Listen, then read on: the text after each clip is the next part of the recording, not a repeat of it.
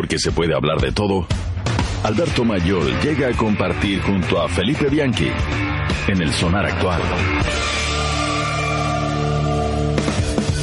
Día frío, Alberto Mayol. Todo el día estuvo frío. Todo el día. Eh, pero. Y uno no sabe qué hacer además.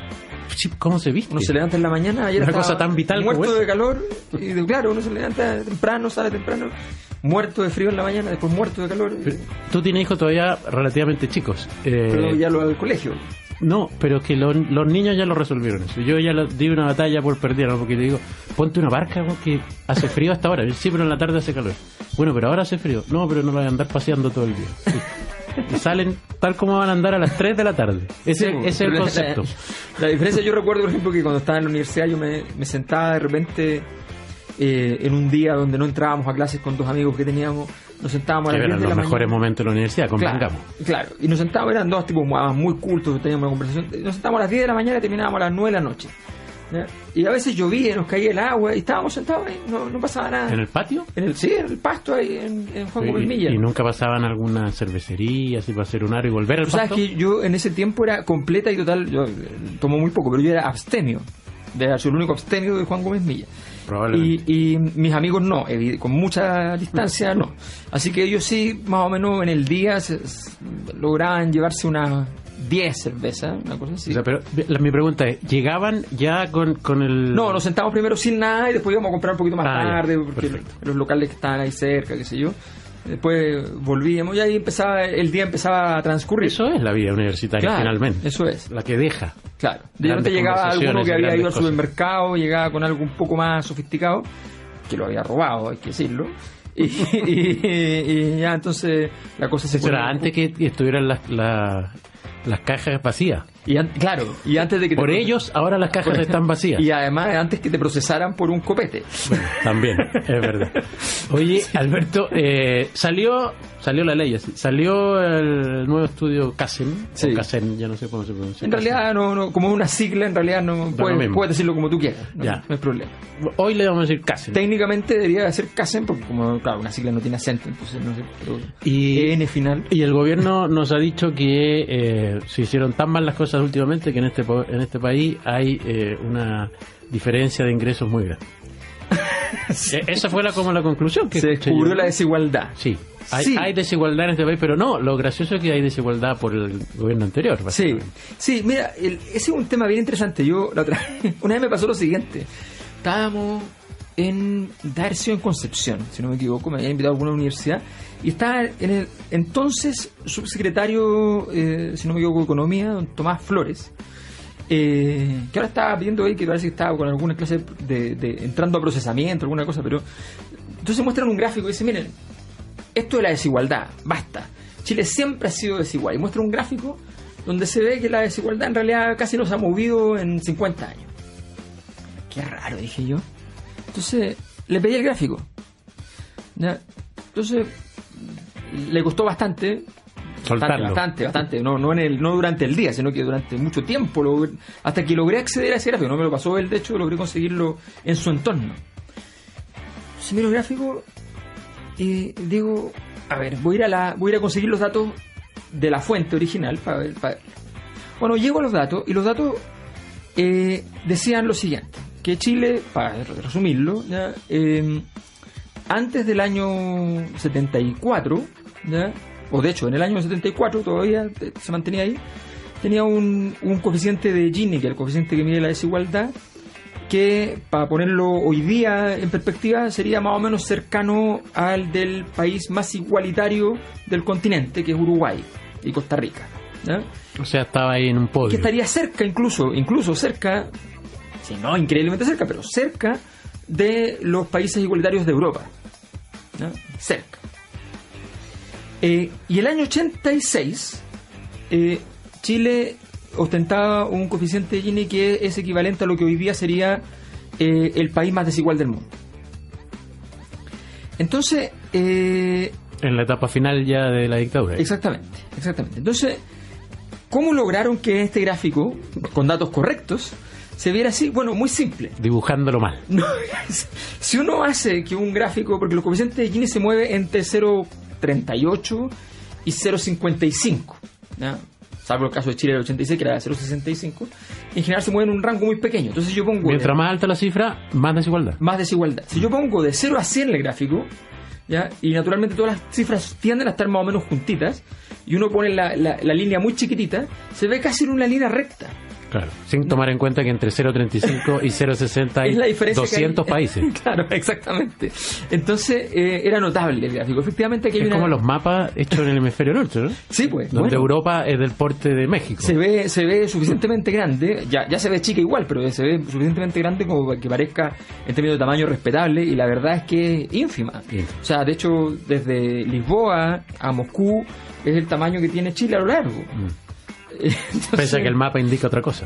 entonces los mapas claro ¿no? Por Entonces- suerte ya en el colegio le están pasando eso a mi hijo. ¿eh? ah sí Sí, ya les dice que los mapas por los que hemos estudiado todos, tus abuelos, tus bisabuelos, tus padres, eh, son todos falsos. los mapas Porque mienten. están hechos desde el hemisferio norte donde se agrandan países que son Sí. mucho más chicos. Hay un mapa muy bonito, no me acuerdo de dónde, de la UNICEF, donde tú, que, que, que meten los países dentro de otro y en el fondo eh, cabe, ponte tú, no sé, voy a inventar, pero Europa entera, eh, la mitad de África, Estados Unidos, caben dentro de América del Sur. Una cosa así. Sí, una- claro, porque Brasil es enorme enorme enorme enorme enorme y sin embargo en el mapa se ve Claro.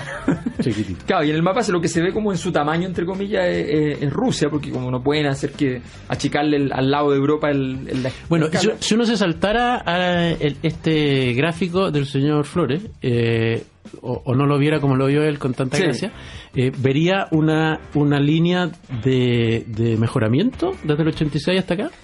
O sea, evidentemente porque Chile estaba en el primero o segundo lugar del mundo en desigualdad eh, y luego el coeficiente de Gini eh, calculado a través de la CACEN te da más o menos que Chile está a 18 o 20 del mundo en países más desiguales. Igual está entre los 20 países más desiguales del mundo. Sí, igual es malo. Y agrego un dato. Hay dos metodologías, o varias metodologías, pero hay, hay, hay eh, validadas internacionalmente, así como que súper famosas, coeficiente de Gini muy importante. Pequeño detalle a comentar es que hay un, eh, una modificación del coeficiente de Gini que se conoce como el coeficiente de Palma, que es de un chileno que se llama Gabriel Palma, Ah, no es Aníbal Palma. no, no es Aníbal Palma, es Gabriel Palma que está vivo y, el- y es posible que ese, que ese coeficiente se empiece a usar en Naciones Unidas porque es más preciso que el Gini. Dicho esto, hay otro coeficiente que, no, bueno, que no es un coeficiente, que es una, que una forma de medición de la desigualdad, es una metodología que es la que inventa, o es uno de los inventores famoso Tomás Piketty, y eh, bajo esa metodología, no todos los países están medidos porque se requieren muy buenos datos, pero Chile tiene esos buenos datos, por lo tanto Chile está medido. Bajo esa metodología, los países que están medidos en el mundo, Chile es el más desigual. Es la metodología más correcta porque mide mejor la... Para medir la desigualdad tienes que medir muy bien la riqueza. Mm. En la encuesta que hacen tú imputas la riqueza a partir de entrevistas, de encuestas. No es certeza. No es muy certera. En cambio, esta digamos. otra metodología tiene la ventaja de que tú estableces la, la- la- a los más ricos a partir de impuestos internos, que es bastante más preciso. O debiera serlo. Debiera hacerlo eh, descontando O sea, las boletas o sea, ideológicamente convengamos falsas. que si ese es el criterio, es peor la desigualdad. Entonces, evidentemente, claro, hay, una desigualdad o, o unos ingresos en, en el Exacto. servicio potente no grises de todas maneras. Pero de todas maneras, o sea, la desigualdad del mundo es evidentemente peor de lo que de lo que parece, Mm. eh, pero eh, pero los datos son más precisos. Y en ese sentido Chile es una cosa brutal, o sea, el, el- los niveles de concentración de la riqueza en el 1% más rico, en el 0,1 y en el 0,01% son los más altos de los países medios en el mundo. Y uno puede decir, como ha dicho el gobierno ahora, que eh, producto de la falta de crecimiento en los últimos cuatro años, o del gobierno de Chile, porque eso fue lo que dijeron, eh, ¿se acrecentó la desigualdad? No, yo creo que ahí hay, una, hay un tema que es bien importante. Normalmente el, discurso hegemónico sobre, sobre la desigualdad dice básicamente que al combatir la pobreza tú reduces la desigualdad. Que es como decir que el remedio para la hipertensión termina con la diabetes. Son dos enfermedades completamente distintas. Completamente distintas. Hay, hay algunos elementos del tratamiento que sirven para las dos. O sea, te hace bien hacer ejercicio para la hipertensión y para la diabetes. Sin embargo, Sin embargo, ya no son los remedios ya para poder eh, evitarlo, porque eventualmente haciendo ejercicio te da un ataque, un choque hipertensivo y te mueres. no, y, eh, digámoslo con cifras, el, el que ganaba 100, si pasa a ganar 200, sigue estando muy lejos del que gana 2 mil millones. Exactamente, exactamente. Y, y normalmente lo que se produce en los ciclos de crecimiento económico, y esto hay que ser bien claro, en los ciclos de crecimiento económico normalmente los que crecen son los de más arriba. O sea, vean simplemente cuál es el crecimiento eh, anual del ingreso de las grandes empresas. Las grandes empresas en Chile tienen, por ejemplo, los bancos, utilidades sobre patrimonio, fin de año, 20%. 20%. Bastante bueno. ¿Cuánto crece el país al mismo tiempo? 4%. ¿Cuánto crece su remuneración? Inflación. ¿Ya? 3, y tanto. Entonces, es evidente que no... Hay un sector que crece más. Que crece más. O sea, es, es muy evidente. Es que tiene más riesgo. Pues no, cuando tú inviertes, y esto es mundial, no es en Chile solamente, cuando tú inviertes sobre 50 millones de dólares, los riesgos son más bajos. Son más bajos. Está lleno de proyectos de 50 millones de dólares que casi están garantizados. Mm. Vamos a ver las concesionarias. Es que no pasaron suficientes autos. El Estado le paga a los autos que no pasaron. Eh, entonces, está... eh, lo- La- la- los abuelitos lo decían muy bien, la plata llama la plata. la plata llama la plata. Fíjate que una vez, con un ingeniero en transporte que trabajábamos, eh, aparece este- esta idea de, de este teleférico que traslade de- como transporte público, no como turismo, que trasladara personas desde hacia y desde la ciudad empresarial eh, y Providencia, Tobalá, Metro Tobalá.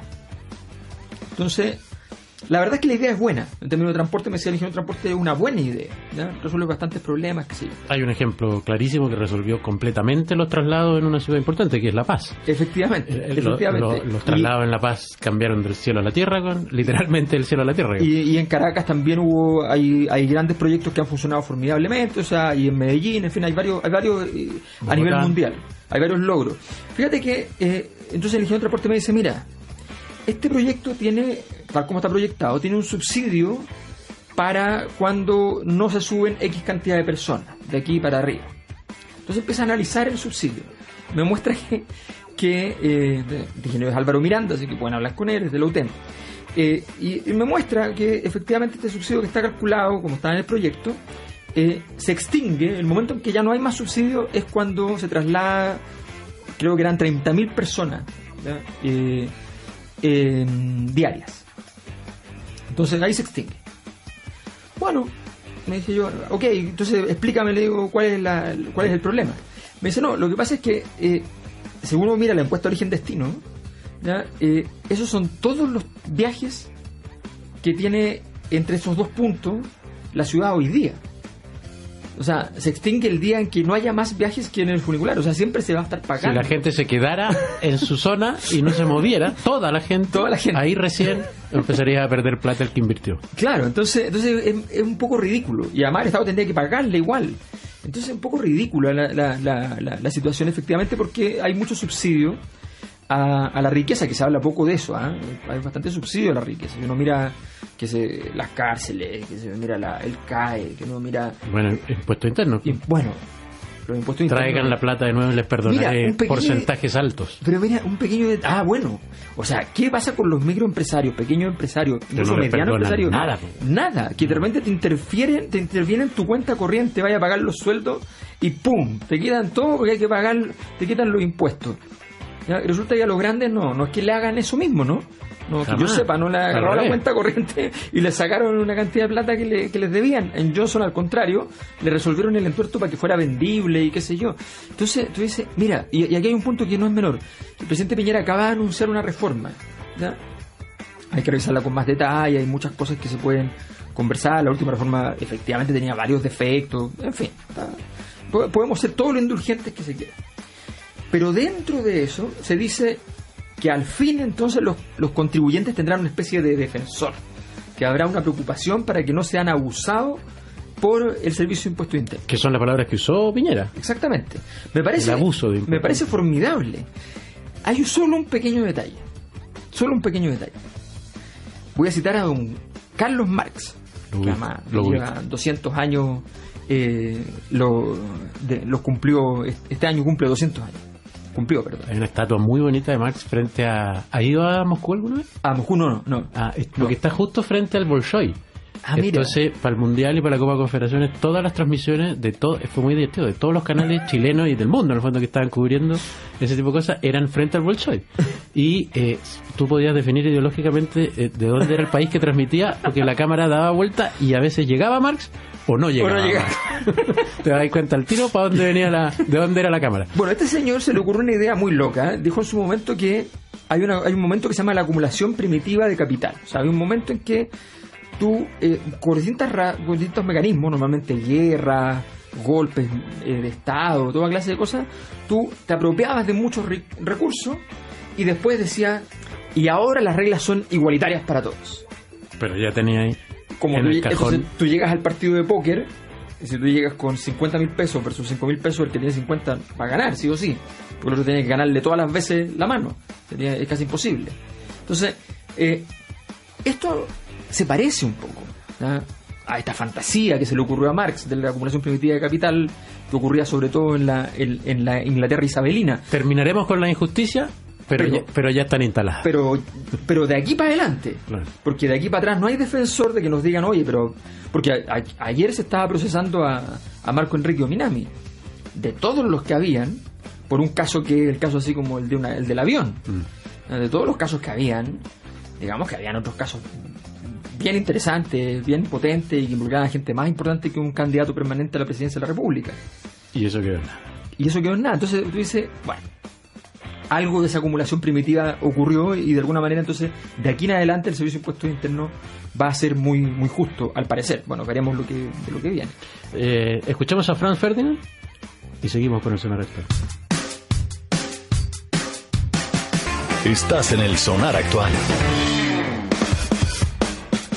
Ahí estaba entonces Franz Ferdinand en este sonar actual. Alberto Mayol, eh, otra de las cosas que dejó la, la- los resultados de la nueva encuesta que hacen es esto de que la región más pobre del país es la región de la Araucanía, lo que en términos históricos eh, Mm. parece ser bastante eh, tradicional, digamos. Sí. Eh, ahora, en esa zona y sobre todo en esa zona, el concepto de pobreza me parece que es bien debatible porque toma la, la cosmovisión del mundo araucano, toma la filosofía del mundo Mm. araucano, si dejar fuera de la pobreza o, o superar esos porcentajes de pobreza para este gobierno del mundo de la araucanía significa instalar más plantas madereras o instalar industria en el territorio araucano, no sé si no vamos a acentuar el problema principal en esa zona, ¿no? A ver, eh, tú planteas un tema que ahí eh, que es un, un gran dilema, pero que yo creo que ni siquiera se ha abordado como dilema en Chile. Un, un punto es que todas, en todo, en todo el mundo, todas las sociedades arcaicas, todas las, etnias originarias, eh, son económicamente tradicionalistas. Consideran que es ridículo acumular riqueza, ¿eh? que es mejor vivir, básicamente. Mira, mira que son. entonces, entonces no, dice, pero entonces le dicen, no, pero ¿cómo usted no ocupa toda la tierra? ¿Y por qué voy a ocupar si con esto me alcanza? entonces, pero es que si usted ocupase toda la tierra podría tener más cosas. ¿Y qué más quiero? entonces no entienden, digamos. No, y además hay, hay una relación con la naturaleza muy distinta. Obviamente, una, una relación sagrada, entonces hay, un, hay una cosmovisión, como tú bien dijiste. Eh, esa relación, entonces, efectivamente está, está fuera de esta, de esta mirada. Por otro lado, tenemos otro problema y es que esta es una zona donde sí hay mucha industria. Una industria maderera. La industria maderera produce muy poco y muy mal empleo. Básicamente porque el árbol se demora 8 o 10 años en crecer. Entonces, al principio, cuando se planta, se requiere gente. Cuando se cosecha, se requiere gente pero cuando durante se requiere poquita gente y ocupa mucho espacio y deja el suelo después bastante mal Eh, eh, estoy leyendo para dónde va. Eh, digámoslo en términos claros, eh, la pobreza de esa zona no tiene que ver, como deben pensar muchos chilenos, de cierto sector, con eh, que en ese sector está el pueblo mapuche, sino más bien que en ese sector están las madereras. o sea obviamente la, el- el- el- Todo lo contrario a lo que piensan algunos. la industria maderera eh, es eh, eh, si no está compa- compatibilizada en una zona es un problema una industria que gana mucho dinero hay importantísimos grupos económicos chilenos que tienen las grandes fortunas y son fundamentalmente madereras. Eh, es una de las, de las cinco principales fuentes de exportación de, de Chile. Eh, y sin embargo, si tú comparas la vida de los mineros en el, en el norte principal fuente de, de exportación, y esta que es una de las principales, y los salarios no tienen nada que ver. No tiene nada que ver los salarios y no genera tanto empleo como. Exactamente. como- Entonces, entonces aquí el problema es, es más complejo. ¿Cómo tú construyes condiciones para, para mejoras de derechos sociales, que es un elemento fundamental, calidad de la educación, incorporación de, de industrias y desarrollos que no atenten contra lo, como se ha hecho en muchas partes, en Canadá es un gran ejemplo, que eh, de las etnias originales se van incorporando en ciertos niveles de industria en los cuales no se vulneran sus propias visiones de mundo, sus propios O sea, derechos. te aseguro, habría que revisarlo, en realidad me estoy tirando un carril, pero, pero es muy probable que en los 60, 70 la región de más, entre comillas, pobreza de Nueva Zelanda haya sido donde estaban los maoríes. Exactamente, O sea, exactamente. por- porque es obvio, porque, porque, Claro. no, porque no requiere su cosmovisión esta acumulación de riqueza, entre otras cosas. Exactamente. Y, y es interesante observar además que los resultados educacionales, por ejemplo, de la, normalmente de las, de las regiones con, con mayores minorías étnicas, no son malos. Eh, a pesar de tener condiciones de educación que son pésimas y esca- escasísima inversión social. Eh, entonces, la verdad que aquí hay, hay el mito de decir, bueno, que no, que, que son, son flojos, en fin. O sea, hay una serie de locuras aquí que hay que ir eh, extirpando y decir, ya, ok, ¿saben qué? Hagamos un, un plan de desarrollo que al mismo tiempo compatibilice con la cosmovisión. Y si, y si eso implica que va a ser una zona que va a ser medida como pobre, pero que la calidad de vida va a ser buena, no es problema. El asunto el problemático es que la calidad de vida tampoco es buena. Claro, además. y- No, y además, además tiene esa agresión histórica que podríamos hablar los seis programas después, que tiene que ver con no solo te quito la tierra, no solo te, te, te destruyo como pueblo lo más que pueda, como vendia, sino que además instalo en tu territorio lo que siempre has pensado que es lo peor que puede hacer el ser humano, que es cortar los árboles. Exactamente. O sea, ya la agresión ahí no, o sea, Es total. es, es absoluta, es rotunda. No tiene solución el problema de la Araucanía mientras se mantenga esa lógica. ¿no? Exactamente. O sea, y esa compatibilización ni siquiera está. Se, se ha hecho un esfuerzo. Vamos a ver si estas conversaciones que se están llevando conducen en ese, en ese camino. Pero, pero da la impresión de que se está, se está bastante lejos. Alberto Mayor, muchísimas gracias por haber venido el día de hoy. Escuchamos a los Ramones en el Sonar Actual.